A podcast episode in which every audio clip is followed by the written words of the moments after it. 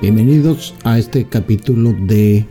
Guerreros Virales. Hoy les voy a hablar sobre lo que está pasando en California. Hay una rebelión ciudadana en contra de las medidas que el gobernador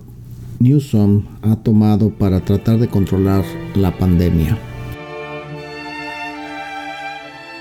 La segunda ola de COVID-19 se ha estado cebando en los Estados Unidos, ya que todos los días se rompe un nuevo récord de casos detectados y de muertos. La cifra total se eleva a 16.2 millones de enfermos y 300 mil muertos, colocando a la enfermedad como la tercera causa de, la, de muerte en los Estados Unidos en 2020, solo detrás de enfermedades cardíacas que causan alrededor de 650 mil eh, muertos eh, del cáncer con alrededor de 599 mil y está muy por delante de los accidentes que causan 167 mil muertos en este año. Esta semana la Administración Federal aprobó el uso de emergencia de la vacuna creada por la farmacéutica Pfizer y se prevé que en un par de semanas se va a autorizar la vacuna de Moderna, con lo que va a comenzar una campaña de vacunación que va a ser la más grande de toda la historia y mm, por lo que tomará pues más o menos un año para conseguir vacunar a la mayoría de la población estadounidense. El gobernador de California, el demócrata Gavin Newsom, hace unos días firmó una nueva orden ejecutiva para disponer el cierre de comercios no esenciales. Esto es para tratar de detener la ola expansiva de contagios producida por las fiestas de Halloween a finales de octubre y las reuniones familiares del Día de Acción de Gracias de este pasado 26 de noviembre.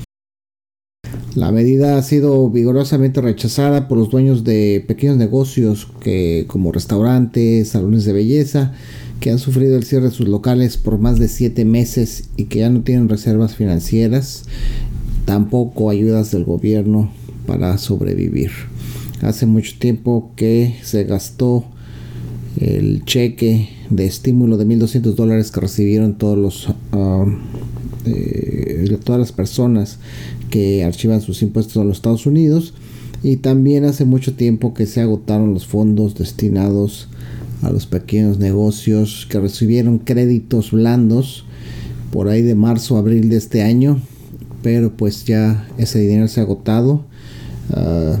y pues ahora esto ha dado origen a un movimiento social fuera de lo común ya que la sociedad estadounidense se ha caracterizado siempre por ser una sociedad que sigue las reglas y cumple la ley. Sin embargo, ahora miles de negocios han permanecido abiertos, retando las autoridades y no importándoles la amenaza de multa de 5 mil dólares que hay por cada violación a esta orden ejecutiva.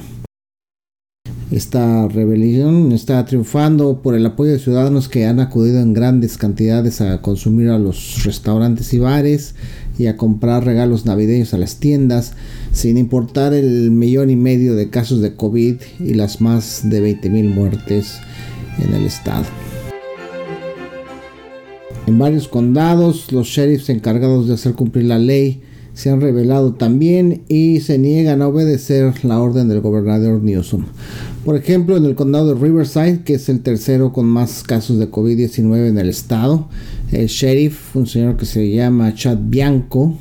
ha llamado la ley ridícula e hipócrita, en clara referencia a que el gobernador fue visto departiendo en una fiesta de cumpleaños en Napa hace unos días. El sheriff Bianco ha sido enfático en varias entrevistas para señalar que de ninguna manera arrestará o multará a ninguna persona que esté ejerciendo su libertad constitucional para abrir su negocio tratando de sobrevivir. Esta declaración ha provocado que de inmediato uh, haya aglomeraciones en las calles comerciales y haya un sentimiento de triunfo sobre la dictadura de un gobierno estatal que no ha sabido transmitir la magnitud de la pandemia o no ha valorado los daños a la economía y el cómo la necesidad es más grande que el miedo a enfermar. Eh, por ejemplo, el sheriff Scott Jones, que tiene la responsabilidad de hacer cumplir la ley en Sacramento, la capital del estado, y quien hace unos meses estuvo enfermo de COVID-19, también rechazó cumplir con la orden y adujo para esto restricciones presupuestales y falta de personal, deseando que la ciudadanía se comporte de acuerdo con las circunstancias,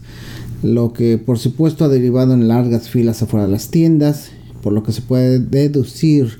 que esta larga cuarentena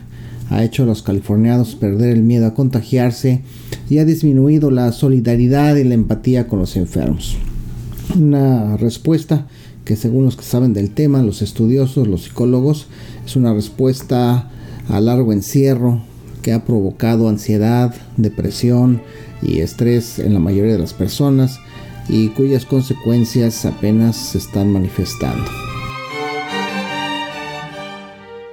El gobierno de California ahora tiene el enorme reto por delante para tratar de mediar entre la emergencia sanitaria y la severa crisis económica y social que ha producido la pandemia. El gobernador se enfrenta a una crisis sin precedente con ciudadanos que no le creen y que ya no están dispuestos a obedecer las órdenes de este gobierno. Esto se constituye en una verdadera rebelión anarquista en el epicentro del capitalismo que es California. Gracias por escuchar este capítulo.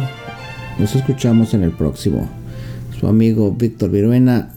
Eh, acuérdense que nos pueden contactar en victorviruena.gmail.com. Gracias.